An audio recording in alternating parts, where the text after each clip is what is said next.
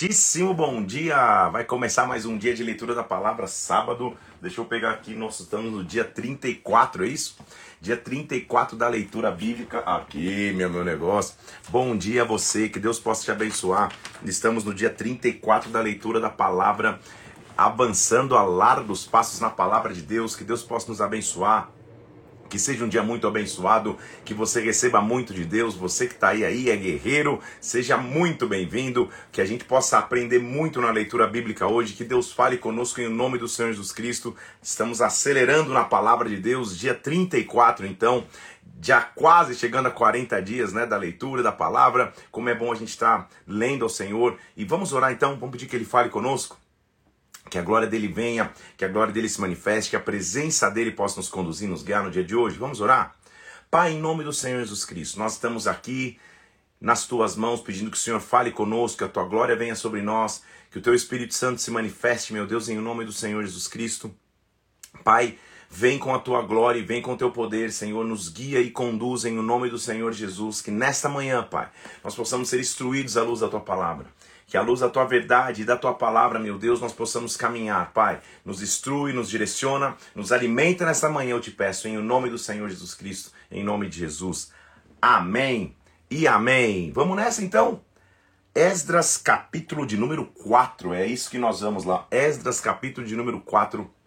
Vamos continuar lendo para receber de Deus. Esdras se tornou um sacerdote, um profeta, se tornou alguém que ensinou a Israel. Então vamos ler, vamos avançar nessa leitura da palavra aqui, para que a gente receba muito do Pai nesta manhã. Acontece então que você já, já, já, já aprendeu conosco aqui ontem, já viu ontem comigo, que o cativeiro babilônico, quando ele se encerra, ele, ele se encerra em turnos. O primeiro turno é autorizado a voltar por um rei chamado Ciro da Pérsia. Ciro então autoriza quem fosse judeu e voltasse para Jerusalém para reconstruir o templo.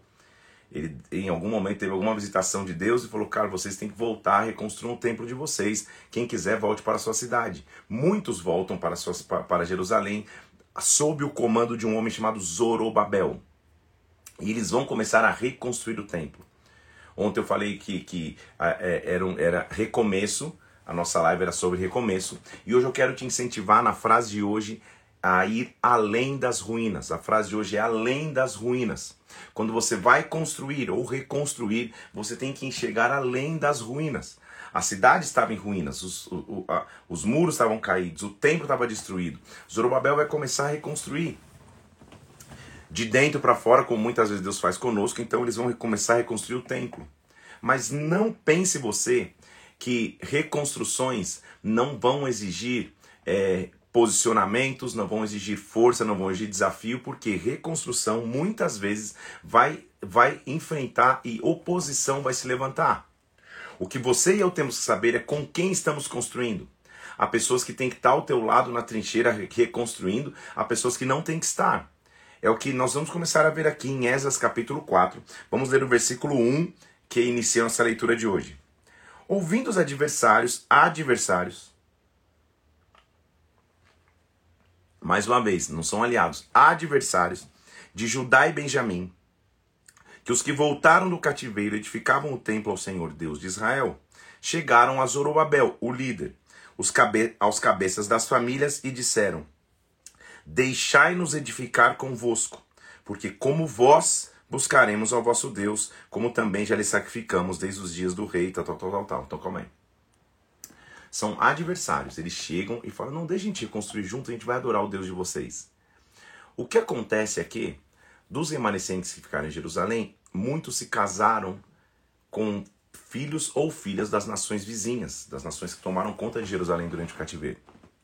Então, aqueles que iriam reconstruir o templo, grandes seriam as chances deles deturparem o templo, deturparem a, a, a pureza, por assim dizer, do que seria o culto que seria oferecido àquele templo. Eles chegam para oferecer ajuda e muitas vezes nem toda ajuda é bem-vinda. É o que Zorobabel está dizendo, calma aí. Zorobabel, versículo 3, Jesua e os outros cabeças das famílias lhes responderam: Nada você tem conosco na edificação da casa do nosso Deus. Nós mesmos sozinhos a edificaremos ao Senhor, Deus de Israel, como nos ordenou Ciro, rei da Pérsia. Ou seja, essa é uma direção para nós. Vocês não vão edificar, conosco, é, é, edificar conosco. Você já deve ter escutado a, a, a, a, expressão de que quem não, quem não edifica destrói, ou mais conhecidamente, quem não, quem não ajunta espalha. Porque esses caras, da noite para o dia, virou o coração e mostrou qual era a real essência deles. Porque eles começam no capítulo falando: não, deixa a gente construir junto, a gente vai adorar o Deus de vocês. Ele vai falar: não, não, não, é um negócio que é nosso, são os remanescentes que voltaram, não tem nada a ver com vocês. Olha o que acontece então, versículo 4. Então, as gentes da terra, os que estavam morando lá, desanimaram o povo de Judá, inquietando-o no edificar. Alugaram contra eles conselheiros para frustrarem o seu plano, todos os dias de Ciro, rei da Pérsia, até o reinado de Dário, rei da Pérsia. Então começa uma oposição. Tome muito cuidado quando, quando na, na edificação de, de, algo, de um projeto na tua igreja, de um projeto na tua empresa, de um empreendimento em família, você encontrar pessoas que nos bastidores ou nos corredores fica criticando a construção, ou que nunca tem observações construtivas, só tem críticas destrutivas, ou pior, só critica, só desanima, mas não oferece soluções. Cuidado com isso.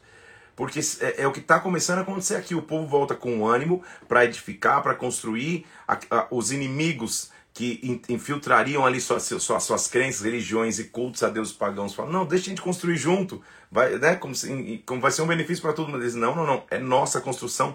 Eles vão para outro lado e passam a desanimar o povo de construir. Eles vão desanimando. O povo acho que não parava com desânimo, então eles falavam: fazer o seguinte: no princípio do reinado de Assuero, escreveram uma acusação contra os habitantes de Judá e Jerusalém. Eles formalmente acusam os, os moradores. Nos dias de Artaxerxes, rei da Pérsia, e, o, e, e Bislão, Mitreade, Tabeei, os nomes Tabeel, nomes ali, e os outros seus companheiros escreveram. A carta estava escrita com, com aramaico e sírio. Ou seja, eles escrevem e eles redigem uma carta. A carta é, é contra Jerusalém, contra Judá, dizendo: olha, olha o conhecimento da carta. O, conhecimento, não, olha o teor da carta que eles escrevem, versículo 12. Seja do conhecimento de ti, ó rei, que judeus subiram de ti, vieram a nós em Jerusalém. Eles estão reedificando aquela rebelde e malvada cidade e vão restaurando seus muros, reparando seus fundamentos.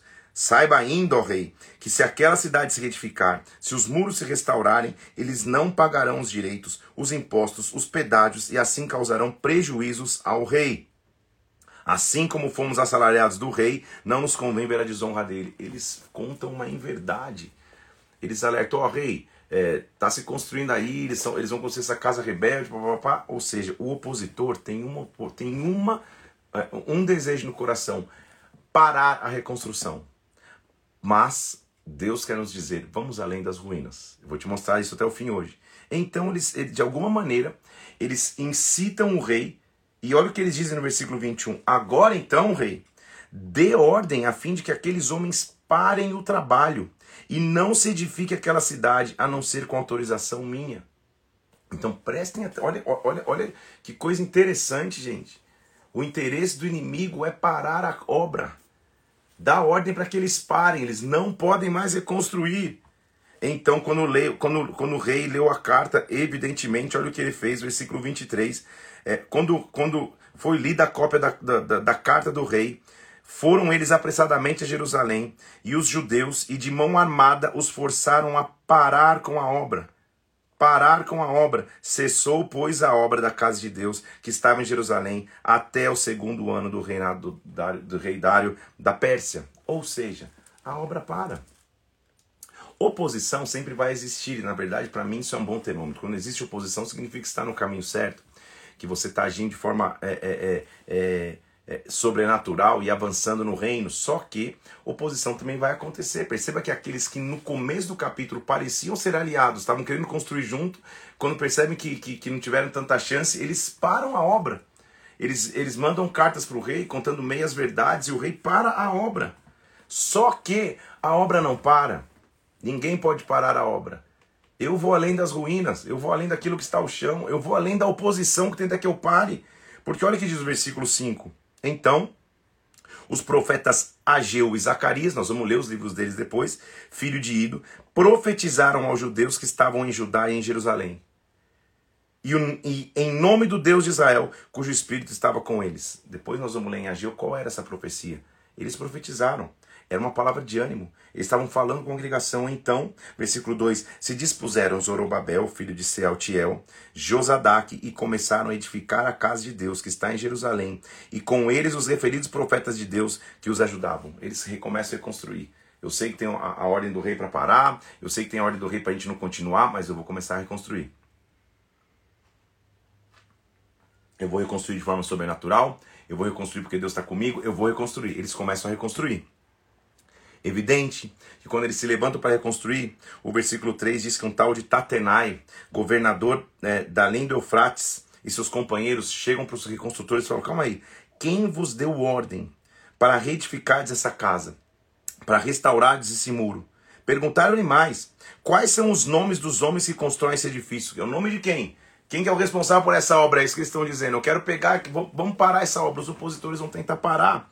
Porém, os, porém, versículo 5: os olhos de Deus estavam sobre os anciãos dos judeus, de maneira que não foram obrigados a parar, até que o assunto chegasse a Dário, o rei, e viesse resposta por carta. Então a obra não vai parar. Não é na ameaça, não é no primeiro, na primeira ordenança, eu vou me levantar em autoridade Deus vai ser comigo. Deus está dando favor. É, essa, é, é, essa petição vai chegar até o rei. O rei vai ouvir vocês. Não é simplesmente para a obra. Então, chegaram ao rei Dário. E chegou uma carta escrita para ele dizendo assim, versículo 8: Seja notório, ó rei, que nós fomos à província de Judá, à casa do grande Deus, a qual se edifica com grandes pedras, madeira, se está pondo nas paredes, e a obra vai se fazendo com diligência, e se adianta nas suas mãos, ou seja, a gente está construindo com diligência. Perguntamos aos anciãos e assim lhe dissemos: Quem vos deu ordem para retificar esta casa e restaurar esse muro? Demais, eles estão escrevendo, Tatenai está escrevendo para Dário, ou seja, tá, o povo está construindo lá. Eu perguntei, a resposta que eles nos deram é: Nós somos servos de Deus, dos céus e da terra. Reedificamos a casa que há muitos anos já tinha sido construída. Versículo 11: Nenhum grande rei de Israel edificou nem terminou. Então eles Estão dizendo isso, então dizendo inclusive, versículo 13, que Ciro, rei da Babilônia, lembra que Ciro é o rei da Pérsia, né, mas é considerado como Babilônia, no seu primeiro ano, foi ele que deu ordem para que a casa se reedificasse. Ciro nos, no, nos deu essa ordem, por isso, agora, Tatenai está escrevendo, se parece bem ao rei, busque nos arquivos reais da Babilônia, se é verdade essa história ou não. Vai buscar para ver se a obra vai parar ou não. Aí Dário vai emitir um decreto. Ciro mandou o povo reconstruir, o povo está reconstruindo, só que já não é mais Ciro o governante, agora é Dário. Dário recebe essa demanda. Tatenai falando, ó, o povo está dizendo que Ciro mandou, eu estou perguntando, eles estão falando que é em nome de Deus. Na verdade, pô, se você puder aí, rei, se lhe convier, lhe convier, checa os arquivos reais, dá um Google aí no que, no, no, no que Ciro fez, para a gente ver se é verdade essa história. Então, versículo 6. O rei Dário deu ordem e se fez uma busca nos arquivos reais da Babilônia, onde se guardavam documentos. E lá se achou um rolo, e nele estava escrito um memorial que falava assim, versículo 3: O rei Ciro, no seu primeiro ano, baixou o seguinte decreto: com respeito à casa de Deus em Jerusalém, ela deve se edificar para ser um lugar em que se ofereçam sacrifícios. Não só isso, olha o que estava escrito lá no, no, no, no, no, nas, nas, no arquivo real a despesa se fará da casa do rei, ou seja, não só eles vão construir, como eu vou pagar. Demais disso, os utensílios de ouro, de prata, tudo da casa de Deus que Nabucodonosor tinha tirado, levando para a Babilônia, eles vão ser devolvidos para o templo que está em Jerusalém. Cada utensílio no seu lugar serão recolocados na casa de Deus. Agora, pois, então, Tatenai, governador, e seus companheiros, que estáis além do rio, retirai-vos para longe dali, ou seja, não mexe com eles. Por quê? Versículo 7 não interrompais a obra dessa casa de Deus, para que o governador dos judeus e seus anciãos reedifiquem a casa de Deus no seu lugar. Deus sempre vai cuidar do avanço da obra. Deus sempre vai cuidar. Ameaças vão vir, calúnias podem se levantar, perseguidores podem tentar parar, mas quando você está com Deus, Foi o que o povo fez. Vou começar a reconstruir. Pode pesquisar lá. Deus vai ser conosco. Agora eu tenho Dário dando um decreto. Não interrompa. E além disso, olha o que se decreta, versículo 8. Por mim, Dário, o, o, o rei, se decreta que é a vez de fazer as anciãos de Judá, de, de, de, dos judeus, para que reedifiquem esta casa de Deus, a saber que da tesouraria real, isto é, dos tributos da além do rio, se pague pontualmente a despesa a estes homens, para que não se interrompa a obra lhes dê sem falta o que precisarem, novilhos, carneiros, cordeiros, sal, trigo, sal, vinho, azeite. Calma aí. Isso aqui é uma pregação, gente, é muito sobrenatural. Você vai parar na primeira oposição de moradores de, de, de Jerusalém, de outras nações que querem, que, que, que, que não tem autoridade para parar a obra, e você vai parar nessa ameaça? Ou você vai continuar em fé e Deus vai te justificar? O povo continua construindo, Tatenai chega dando uma peitada. Ei, vocês estão construindo em nome de quem? Quem que é o responsável por essa obra aqui? Ó, oh, faz o seguinte, vai perguntar lá pro, pro rei, pesquisa nos arquivos, porque vocês vão encontrar. Eles pesquisam nos arquivos. Ao pesquisarem os arquivos, eles encontram e agora Dário está entendendo. Não, você não entendeu, não é só para que não é para parar a obra. Eu vou financiar a obra.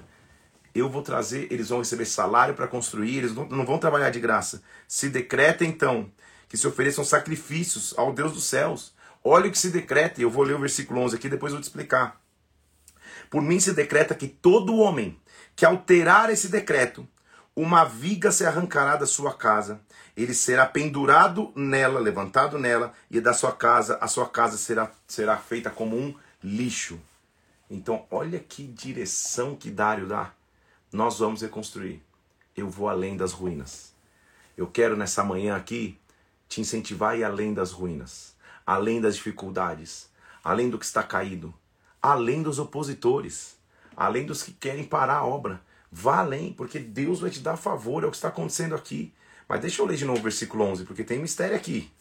Olha, podia, podia ter um, um, um hashtag, um momento, tem mistério aqui, tem revelação nessa parte. Decreto de Dário na Pérsia. Eles estão indo reconstruir o templo. Ele está dizendo: qualquer que alterar esse decreto, qualquer que ameaçar o templo, então, que não deixar o templo ser reconstruído, uma viga, ou seja, uma coluna vai ser arrancada da sua casa essa pessoa vai ser levantada e pendurada na coluna da, da sua casa e a casa vai ser feito um monturo. Ou seja, qualquer um que falar contra o templo, que parar o templo ou que ameaçar o templo, vai ser pendurado no madeiro. É isso que ele está dizendo. Não sei se você lembra comigo que Jesus Cristo vira uma hora e fala assim: olha, gente, desse templo aqui não vai sobrar pedra sobre pedra. Lembra que ele faz isso? Ele estava incitando aquele que conhecia a lei de que, olha, quem, quem, quem afrontar esse decreto aqui vai ser pendurado no madeiro. Ele estava provocando a sua morte de cruz. Porque ele não teria por, por, pelo que ser acusado, sendo que ele não, nele não tinha pecado, se ele não afrontasse a lei. Entende comigo essa profundidade? Então anota aí, Esdras capítulo 4, versículo 11, já está fazendo referência à cruz. Aquele que ameaçar o templo, ele vai ser pendurado no madeiro. Então o templo se completa. Versículo 13: Tatenai e seus companheiros assim fizeram, segundo o secretariadário. Tipo, não mexeram mais com a obra e ainda trouxeram provisão. Os anciãos dos judeus iam edificando e prosperando, em virtude do que profetizaram os profetas Ageu e Zacarias. Edificaram a casa, terminaram segundo o mandato de Deus de Israel, segundo o decreto de Sírio, de Dário, de Artaxerxes, rei da Pérsia. Acabou-se esta casa no terceiro do mês de Adar, no sexto ano do reinado de Dário em um capítulo ele está resumindo como a casa foi reconstruída, como o templo foi reconstruído. Será que nós vamos ficar no, no começo do capítulo com opositores que tentam parar? Ou nós vamos crer no, na, na, na, continuação do capítulo 5, que diz: Eu vou crer em profetas que vão me incentivar. Ageu e Zacarias se levantam e falam: Não, gente, é para prosseguir, é para ir. Vocês não estão vendo como, mas vão, façam, aconteçam. E a coisa realmente acontece.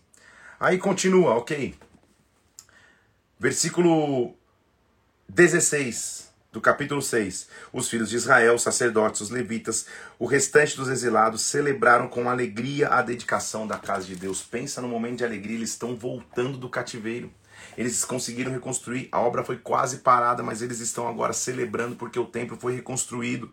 Para a dedicação dessa casa ofereceram cem novilhos, carneiros, fizeram sacrifícios, ofertas pelo pecado, estabeleceram, versículo 18, sacerdotes nos seus turnos, levitas nas suas divisões, para o serviço de Deus em Jerusalém, segundo está no livro de Moisés, ele começa a restabelecer a, o trabalho no templo, o culto no templo, tudo está sendo restabelecido. Deus que prometeu que o cativeiro é, acabaria, é o Deus que está cuidando da reconstrução do templo. Estou aqui para te dizer, além das ruínas, enxergue além das ruínas, vá além das ruínas. As ruínas fazem a impressão de que vai ser impossível e é difícil reconstruir. Não, Deus vai ser contigo. Vá além das oposições, vai além das perseguições. Continue, não pare.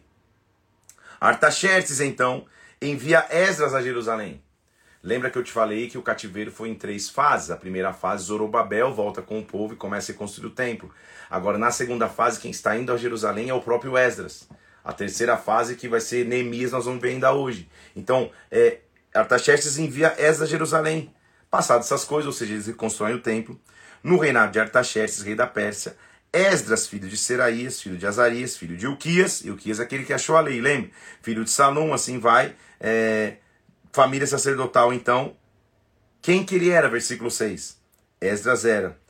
Vamos ler aqui no final do capítulo 5, você vê filho de Abissua, filho de Finés, filho de Eleazar, filho de Arão, Esdras subiu da Babilônia. Ele foi autorizado para vir. Quem era ele? Ele era escriba, versado na lei de Moisés, dado pelo Senhor Deus de Israel, e segundo a, boa mão do Senhor, seu Deus, que estava sobre ele, o rei lhe concedeu tudo o que ele pedia. Ele pediu para voltar e o rei está autorizando. Também subiram a Jerusalém alguns dos filhos de Israel, sacerdotes, levitas, servidores do templo. Esdras chegou a Jerusalém no quinto mês, eh, no sétimo ano deste rei, versículo 8. No primeiro dia do primeiro mês, partiu da Babilônia e no primeiro dia do quinto mês chegou a Jerusalém. Viajou. Esdras, versículo 10, tinha disposto o coração para buscar a lei do Senhor, para cumprir, para ensinar em Israel seus estatutos seus juízos. Então, calma aí. O que é ir além das ruínas? Primeiro, é não olhar para a oposição, não escutar a voz da oposição. Segundo, é ter coragem para avançar. Terceiro, é viver e receber o favor de Deus. Que é quando o rei diz: eu, eu vou, pode construir, não só pode, como vocês vão usar meu material meu dinheiro. E quarto lugar agora é restabelecer o ensino, que é o que Esdras está dizendo. Por que, que ele voltou? Esdras não está voltando para pegar é, com a mão na massa e reconstruir e, e colocar pedra na mão. Esdras está voltando, versículo 10, para ensinar Israel os estatutos e os juízos. estou vindo ensinar. Reconstruir, agora eu vou ensinar. Fizeram uma cópia e estão dizendo: olha a cópia da carta que o rei mandou pelo sacerdote Esdras. Por mim se decreta, versículo 13, que no meu reino todo aquele povo de Israel e dos seus sacerdotes e levitas que quiserem contigo a Jerusalém, pode ir. Primeiro ele mandou reconstrutores lá atrás, né? Ciro autorizou e Zorobabel foi com reconstrutores de, de, de, de templo. Agora que o templo está pronto, vamos trazer sacerdotes, vamos trazer aqueles que querem ensinar. É mandado da parte do rei, além disso, que vocês levem, versículo 15, prata, ouro, que o rei e seus conselheiros espontaneamente ofereceram ao Deus de Israel, cuja habitação está em Jerusalém. Gente, isso aqui é muito, muito sobrenatural, estou falando de cativos. Eles estão sendo autorizados a voltar do cativeiro e não só voltar, eles estão voltando e recebendo dinheiro recebendo não dinheiro para viagem, dinheiro para viver, para reconstruir. Dinheiro. Olha o que ele diz, versículo 20: Tudo mais do que for necessário para a casa que teu Deus te convenha dar, eu vou dar do tesouro do rei. Eu mesmo, rei Artaxerxes, decreto que todos os tesoureiros que estão além do Eufrates, tudo que pedir Esdras, escriba da lei de Deus, pontualmente se lhe dê. Meu Deus do céu! Quem vai além das ruínas vive o sobrenatural de Deus. Artaxerxes está dizendo, tudo que Esdras precisar pode conceder. Tipo, era um caixa eletrônico aberto sem limite. Pode pedir, tudo que você precisar, pode pedir. Que favor de Deus. De novo, gente, estou falando de cativos, caras que estão presos em cativeiro. Como que eles estão sendo abençoados para voltar desta forma?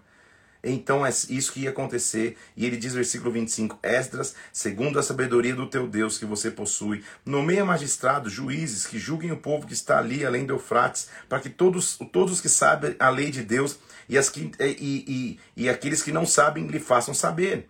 Todo aquele que não observar a lei do teu Deus e a lei do rei seja condenado à morte. Ele vai dizendo: Bendito seja o Senhor, é, Deus dos nossos pais, que deste modo moveu o coração do rei para ornar a casa do Senhor que está em Jerusalém.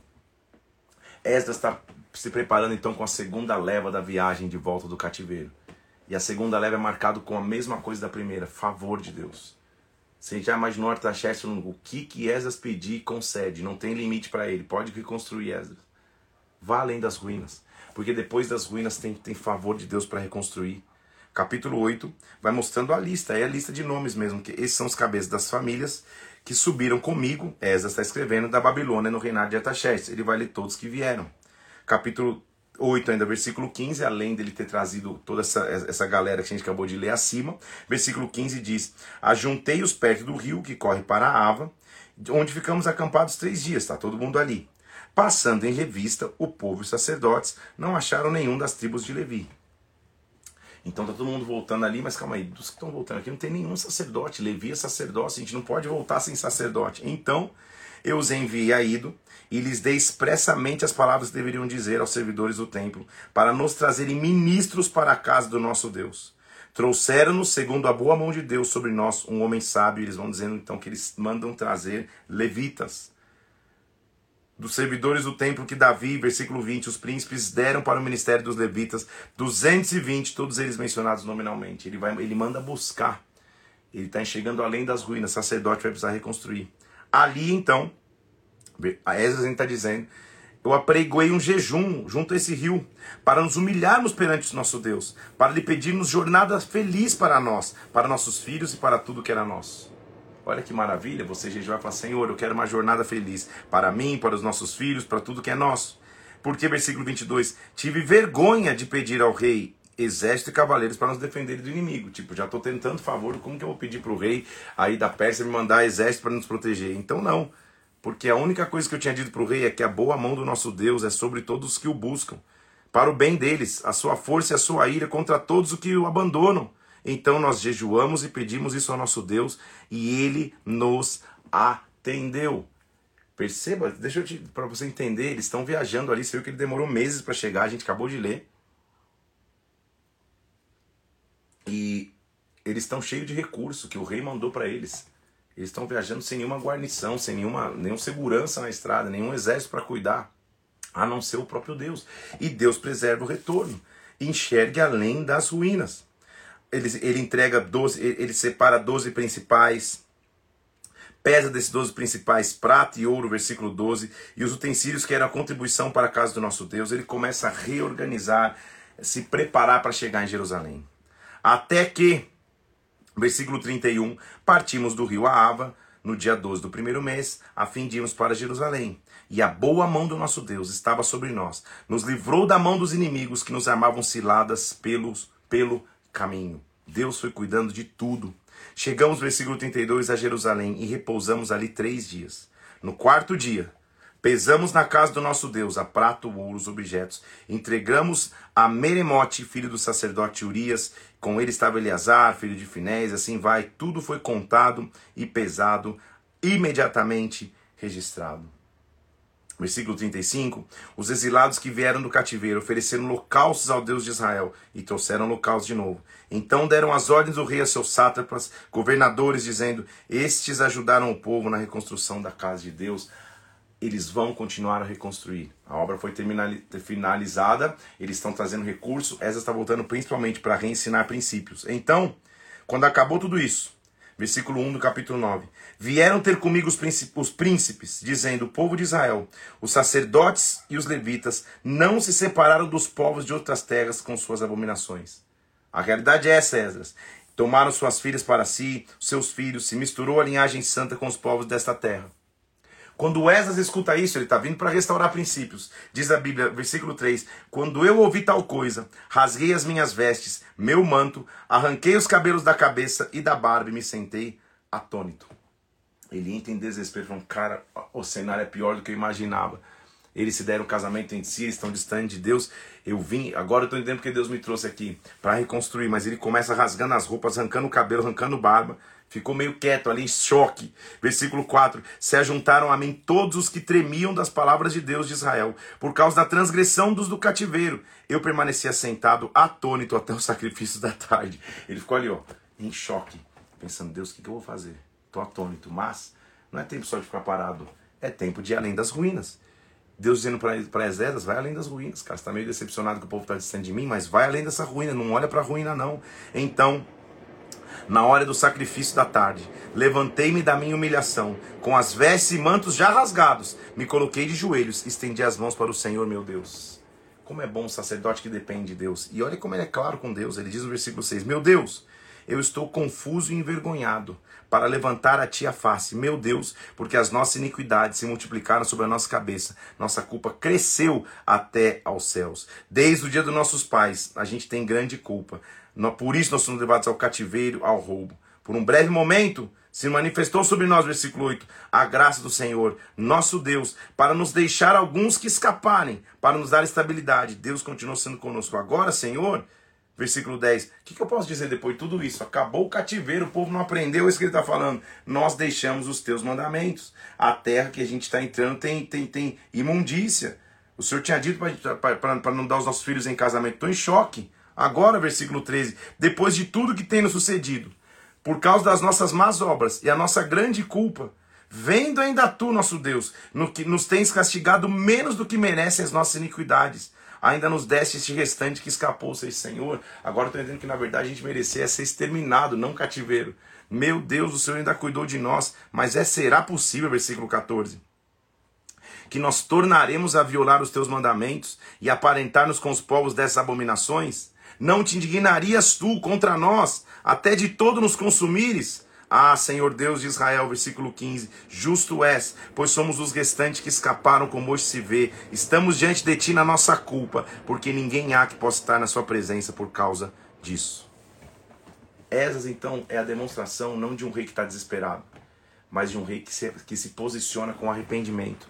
De um rei que se levanta e fala: Cara, eu vou me arrepender pelos pecados da minha nação aqui, porque não é possível, cara que o cativeiro não ensinou nada pra gente. É isso que, por isso que ele está atônito.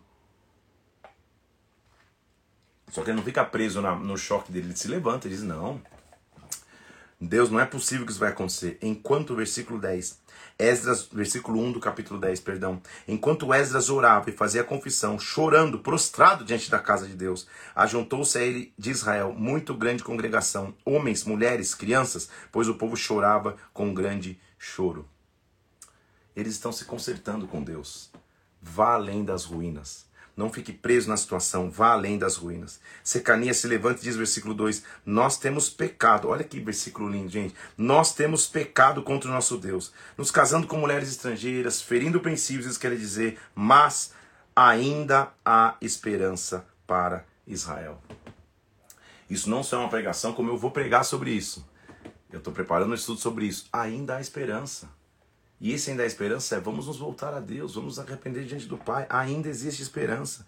Façamos aliança com o nosso Deus. Despediremos as mulheres e seus filhos, ou seja, vamos limpar nossa descendência. E isso é o que eles fazem. Eles se separam da, de, da descendência, mandam embora as mulheres e filhos que eles tinham feito, que Deus não tinha pedido para eles fazerem. Eles mandam embora. Olha o que diz lá. Ó. Todo o povo. Uh, estas. Uh, Levanta-te, pois, versículo 4, é de tua incumbência, nós seremos contigo, ser forte e age. Vamos, Esa, levanta. Esa se levantou, se juramentou os principais sacerdotes e levitas, se retirou de diante da casa de Deus, lá não comeu pão, não bebeu água, porque pranteava, ele estava em jejum, estava em entrega. Passou-se um pregão, uma carta, por todo Judá e Jerusalém, a todos que vieram do exílio, exílio que deviam se juntar em Jerusalém.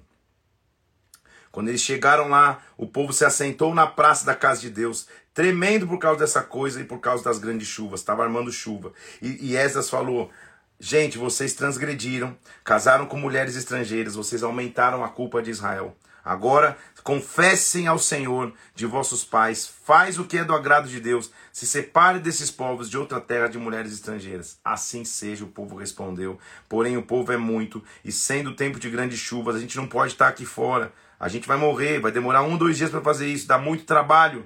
Então os príncipes eh, que decidam por toda a congregação venham a eles em tempos determinados. Foi assim que eles se posicionaram e começaram a fazer. Só que sempre vai tentar existir oposição. Por isso que eu quero te, te incentivar a enxergar além das ruínas. Jonatas, Jazeias se, é, se opuseram a esta coisa, Mesulão e Sabetai apoiaram. Finalizando a história, versículo 19, com um aperto de mão, prometeram despedir as suas mulheres por serem culpados, ofereceram um carneiro pela culpa, e assim eles vão tentar se consertar. Eles vão ler todos aqueles que estão se apresentando a Deus para um conserto. Vá além das ruínas. Esteja disposto a, a, a, corrigir trajetória. Esteja disposto a entender que Deus, o Senhor quer que eu reconstrua, mas não é de qualquer jeito que você constrói. Vá além das ruínas, Deus vai ser contigo. Vá além das ruínas, Deus vai te surpreender. Termina assim o livro de Esdras e continua então com, com o livro que, que quem dá nome é o, é, é o terceiro líder do, da, da, da terceira leva que volta do cativeiro.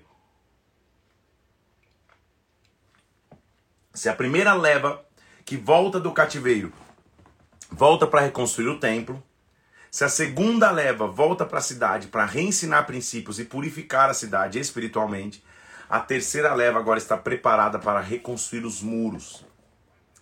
Uma cidade sem muro, uma cidade que pode ser facilmente invadida e atacada, que não tem nenhuma proteção. Então você tem que levantar os muros, além das ruínas. Percebe a obra de reconstrução que Deus faz? Primeiro o templo, aqui dentro. Depois a pureza, a santidade, o rever princípios como Esdras. Agora constrói um sistema de proteção para que o inimigo nunca mais entre na tua cidade, nunca mais acesse tua vida. Neemias é o personagem principal desse livro que nós vamos ler agora, que inclusive é o seu nome. Quem era Neemias? Ele era copeiro da corte de Artaxerxes, ele era copeiro do rei. O que é ser copeiro do rei? É trazer um copo numa bandeja? Não é muito mais do que isso. É o cargo de maior importância e risco de toda a Pérsia. Você já leu que era tradição ali na época? Você viu, inclusive, na nação de Israel e, de Judá principalmente, armações que matavam o rei e às vezes matavam a linhagem do rei. O copeiro era aquele que provava os alimentos e ingeria as bebidas antes do rei comer ou antes do rei beber. Ele comia, bebia, o pessoal ficava olhando, ó, se ficar tudo bem com ele, se ele não passar mal, tá tudo certo. Então ele era o escudo, ele era a proteção da vida do rei. No que diz respeito ao alimento, ele era um cargo de extrema confiança. Na verdade, todos os dias ele se colocava com o risco de morrer envenenado para que o rei não precisasse morrer. Quais são as características, então, eh, de Neemias? Neemias sendo um altíssimo funcionário do rei, tinha direito a toda, toda e absolutamente todo conforto que o palácio podia trazer. Mas todo luxo do palácio não dá a ele alegria. Na verdade, ele se encontra triste porque ele está sabendo, cara, eu não posso estar aqui no meio dessa, desse luxo e o meu povo lá em ruínas, e o meu povo lá tendo que reconstruir a cidade. Então Neemias ele se levanta como um rei que tem como qualidade de liderança a, a, a habilidade de organização, ele ora, ele jejua, ele tem um foco e um objetivo, ele vai reconstruir. Neemias significa Yahvé consola, ou seja, Jeová consola, Jeová nos consola. A história do livro de, de, de, de Neemias, na verdade, é a continuação do livro de Esdras. Neemias acabou sendo, então, depois que volta, duas vezes governador da Judéia, ele realiza sua missão no reinado de Artaxerxes. O período que cobre o livro de Esdras e Neemias é de cerca de 110 anos. Só para a gente ler e para você entender. Então pega aí teu papel e caneta e anota 110 anos. O período de reconstrução do templo sob Zorobabel é o primeiro período, inspirado pelo incentivo de Zacarias e Ageu. Esse período durou 21 anos. Depois de 60 anos, Esdras se levanta para despertar o povo para um fervor religioso, para o princípio que eles tinham que ter, ensinando adequadamente. Treze anos depois que Esdras voltou, Neemias vai reconstruir os muros. Só para você entender o tempo então. Eles voltam, ficam por 21 anos reconstruindo o templo. Esdras vem e começa a ensinar. Treze anos depois da vinda de Esdras, agora nós estamos na terceira onda, a terceira onda de volta do cativeiro. Neemias vai reconstruir os muros. Esdras é, é, é, conduziu o povo na restauração espiritual, na restauração do ensino. Neemias vai colocar muros para que o muro agora cuide disso. Vamos ler então? Hoje nós vamos até Neemias capítulo 7. E de até Neemias capítulo 7, especificamente, ele vai falar sobre a reconstrução do muro para que Judá e Benjamim pudessem continuar existindo como uma nação. Durante o período da construção do muro, aqueles que eram comprometidos, guiados por esse líder, eles venceram algumas coisas para reconstruir, para ir além das ruínas. Anota aí se você quiser. Primeiro, vença a preguiça.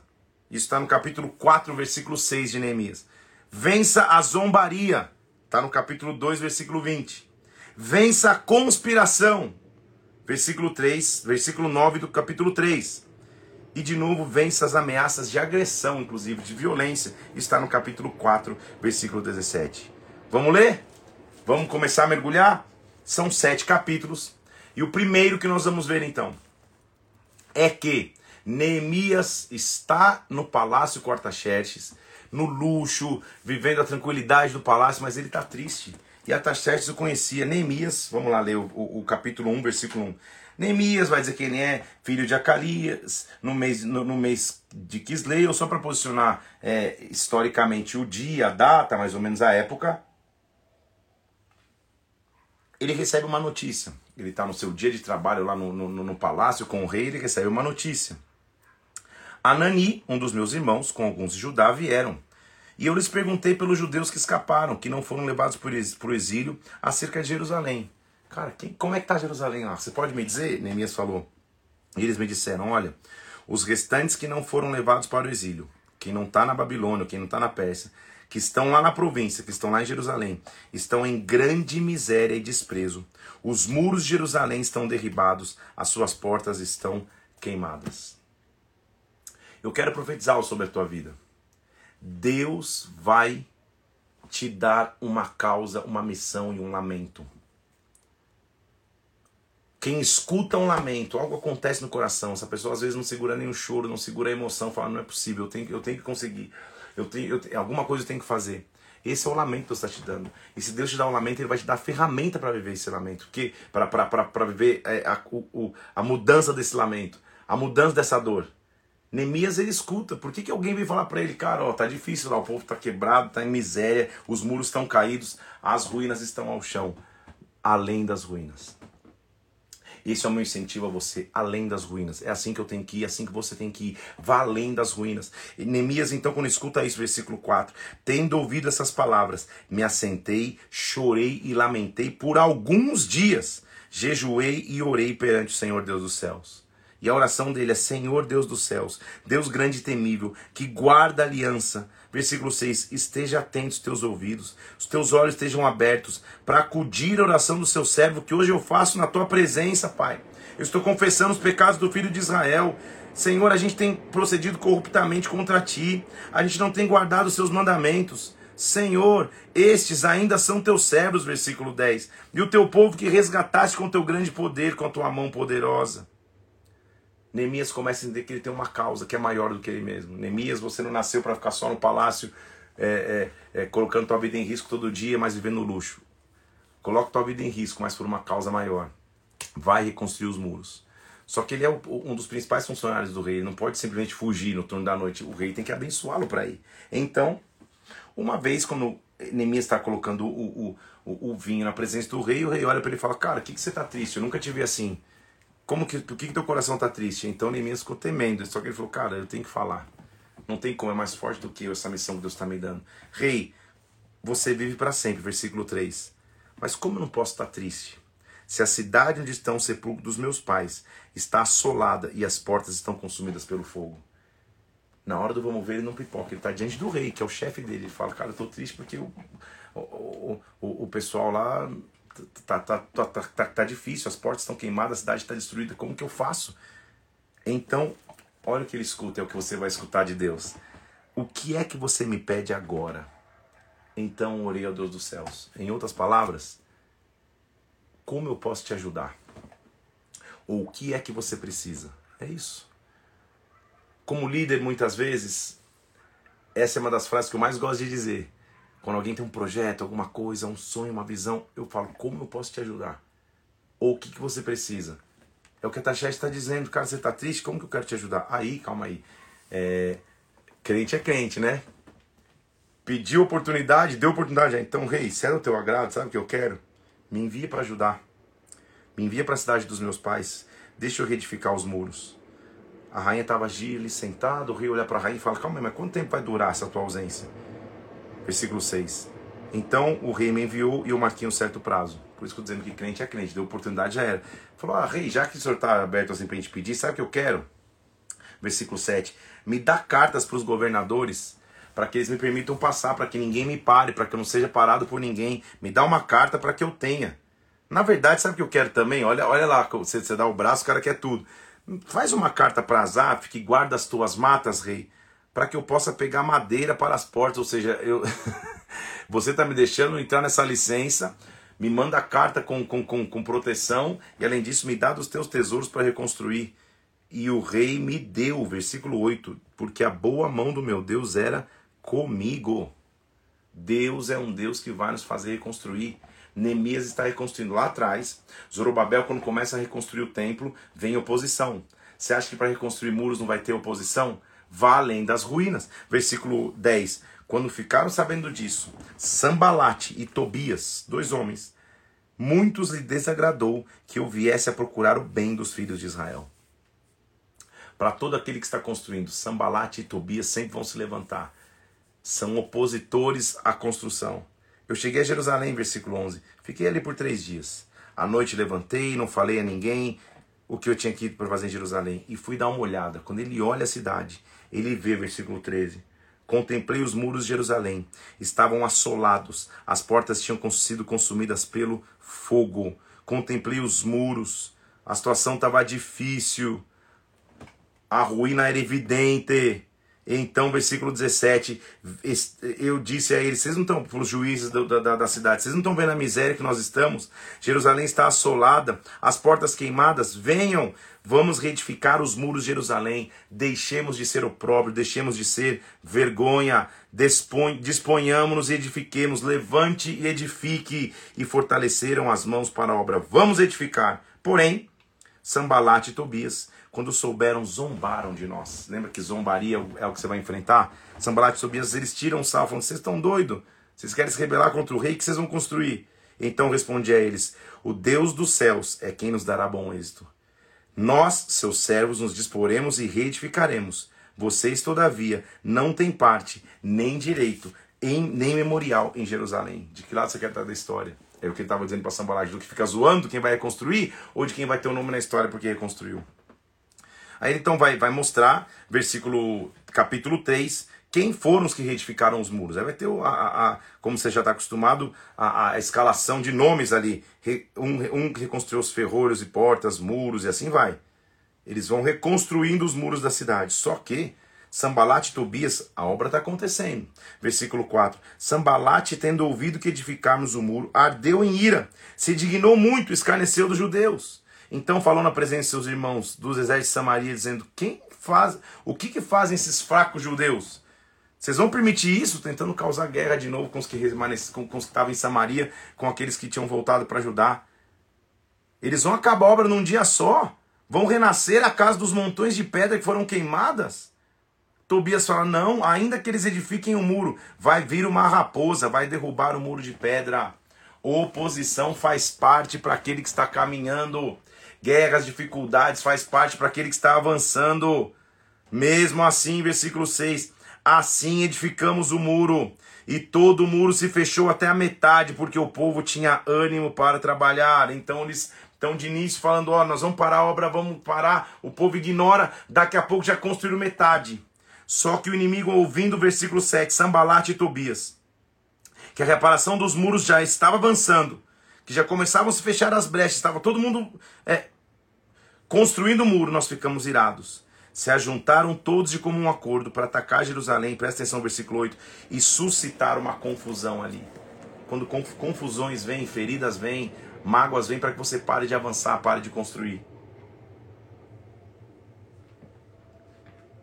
Eu e você fazemos parte do povo que não para. Eu e você somos como Neemias, que a oposição pode vir, eu vou continuar construindo. Ele continua dizendo assim: Olha, nós oramos ao nosso Deus, pedimos proteção, pusemos guarda contra eles de dia e de noite. Então Judá falou: Cara, a gente está cansado, os escombros são muitos, de maneira que a gente não pode edificar. Muitos inimigos estão dizendo: Ah, eles vão ver, eles, eles vão parar de construir. Só que, o que, que Neemias faz? Então vamos só organizar. Pus o povo por famílias lugares baixos, por detrás do muro, com suas espadas, com suas lanças e arcos. Inspecionei e disse: Não tem mais. Lembrai-vos, versículo 14, que o Senhor é grande e temível. Lute pelos vossos irmãos, lute pelos vossos filhos. E aconteceu, versículo 15, que ouvindo os nossos inimigos, que já sabíamos e que Deus tinha frustrado o desígnio deles de parar a obra, todos a nós e o muro, cada um a sua obra, daquele dia em diante, metade dos meus moços trabalhava na obra, outra metade empunhava lanças, escudos, couraças, e os chefes estavam por detrás de todo Judá. Olha o que eles diziam. Naquele dia, os carregadores tomavam as cargas, cada um com uma das mãos fazia a obra e com outra segurava a arma. Os carregadores, cada um trazia sua espada à cinta e edificavam, e o que tombava a trombeta estava junto de mim. Eu sei que diziam-se, versículo 19, grande extensa é obra, e nós estamos no muro muito separados, longe dos outros. Então faz o seguinte, quando vocês ouvirem a trombeta, vamos nos unir e o nosso Deus vai lutar por nós. Eles começam uma mão na arma, uma mão na pá de pedreiro e vamos embora, vamos construir. A obra não vai parar, não. Eu vou me proteger, mas a obra não para de construir, porque tudo que o inimigo quer é que eu pare a obra. E ele diz: Ó, quando a gente vai viver num momento ali que está todo mundo muito distante, toca a trombeta e Deus vai lutar por nós. Deus vai lutar por ti. Nem eu, versículo 23, nem meus irmãos, nem os meus moços, nem os homens de guerra que seguiam, largávamos as nossas vestes. Cada um se deitava com as armas à sua direita. Eles estavam atentos e sempre alerta, o tempo inteiro atentos. Eles estão no capítulo 5 clamando para que não houvesse, não houvesse usura, para que eles pagassem tributo, para que eles tivessem voluntariedade para construir e principalmente para que os irmãos tivessem dificuldade, pudessem ter ajuda. Depois você vai ler o capítulo 5 todo para mim. Neemias dá um exemplo.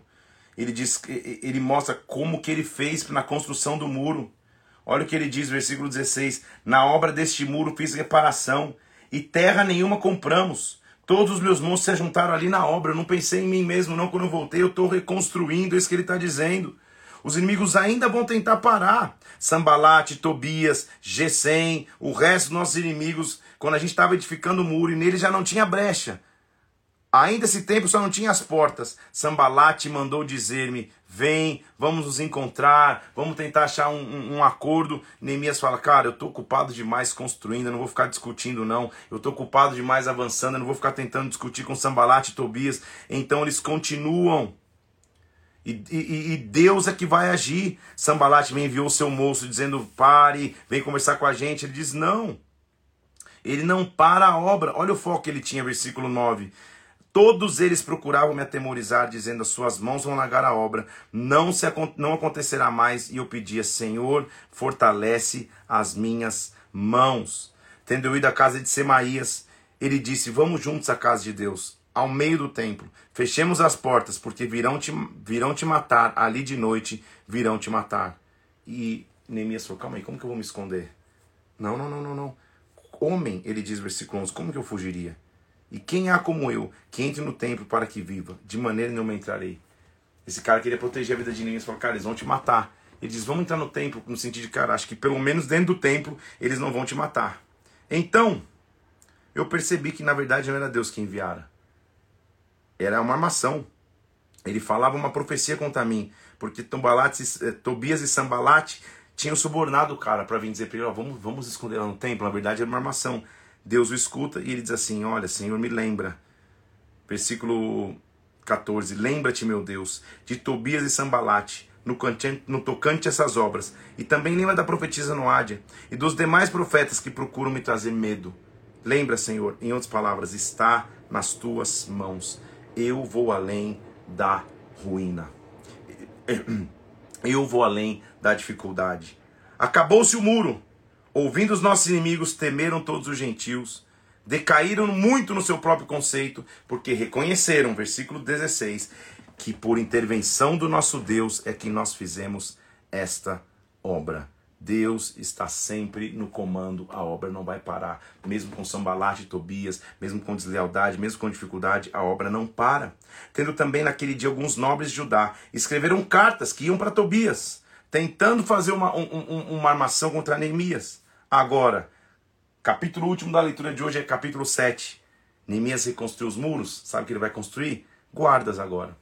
Então, quando você vai além das ruínas, você tem força para reconstruir acima da oposição. E quando você reconstrói, você vai guardar o que construiu. Você vai preservar o que construiu. Uma vez retificado o muro, assentados as portas, estabelecidos os porteiros, os cantores, os levitas, cumpriu a missão, eu nomeei Anani, o mesmo que, tinha, que, que ele já tinha conversado lá atrás, que era homem fiel e temente a Deus mais do que os outros, e lhe disse: Não se abram as portas de Jerusalém até que o sol aqueça, enquanto os guardas ainda estão ali, que se fechem as portas e se tranquem. Ponham-se guardas dos moradores de Jerusalém, cada um no seu posto. Ou seja, a gente tem muro agora, a gente tem proteção.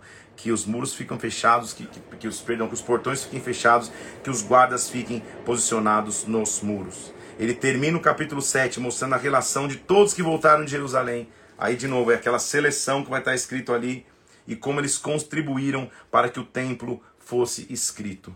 A partir de agora, a, no, no, na nossa live de segunda-feira, a gente vai continuar vendo a história de muro já reconstruído, como que Neemias e Esdras foram reestabelecendo os princípios em Israel.